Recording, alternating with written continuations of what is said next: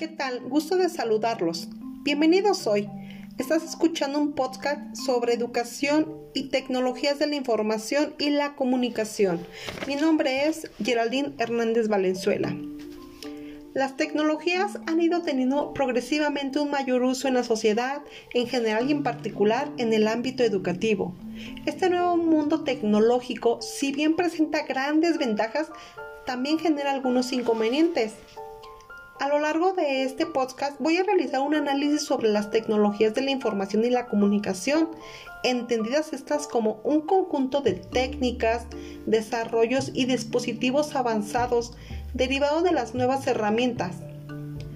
La incorporación de la tecnología en la sociedad y en especial en el ámbito educativo ha ido adquiriendo una creciente importancia y ha ido evolucionando a lo largo de estos últimos años, tanto que la utilización de esas tecnologías en el aula pasarán de ser una posibilidad a establecerse como una necesidad y como una herramienta de trabajo básica para el profesor y para el alumno. La aparición de las nuevas tecnologías ha supuesto un cambio profundo en una sociedad que no en vano ha pasado de recibir el nombre de sociedad de la información en nuestro actual entorno y gracias a herramientas como el Internet, la información está disponible en cantidades enormes y al alcance de todos. Sería impensable esperar que un cambio de esta dimensión no tuviera un impacto en la educación. Otro de los impactos del uso de esas herramientas está en los contenidos curriculares ya que permite presentar la información de una manera muy distinta a como lo hacían los tradicionales libros y videos. Para empezar, se trata de contenidos más dinámicos con una característica distintiva fundamental, la interactividad. Ello fomenta una actitud activa del alumno frente al carácter de exposición a, de ser activo a pasivo, lo que hace posible una mayor implicación del estudiante en su formación.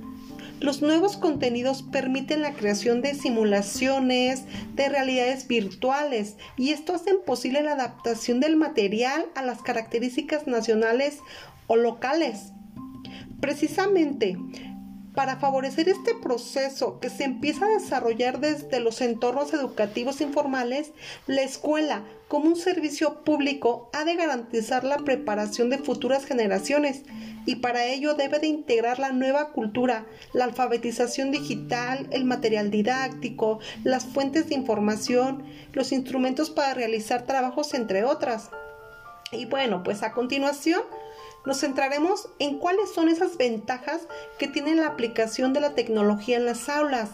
La primera es la motivación, el interés, la interactividad, cooperación, iniciativa y creatividad, comunicación, autonomía, continua actividad intelectual y la alfabetización digital e audiovisual.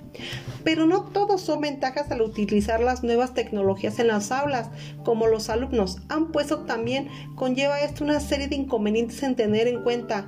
Eh, una desventaja podría ser la distracción, adicción, pérdida de tiempo, fiabilidad de la información, aislamiento, aprendizajes incompletos y superficiales e incluso la ansiedad. Y bueno, pues como conclusión, como hemos podido ver a lo largo de este de este podcast, es evidente que la tecnología ha tenido y tiene y seguirá teniendo una enorme repercusión en la sociedad en general y en el ámbito educativo en particular. Pero este mundo tecnológico tiene también sus pros y sus contras. Las nuevas tecnologías pueden suministrar medios para la mejora de procesos de enseñanza y aprendizaje, para la gestión de los entornos educativos en general. Pueden facilitar la colaboración entre familias, los centros educativos, el mundo laboral y también pueden contribuir a superar las desigualdades sociales. Bueno, pues eso es todo por hoy. Espero que la información proporcionada sea de mucha utilidad. Hasta pronto.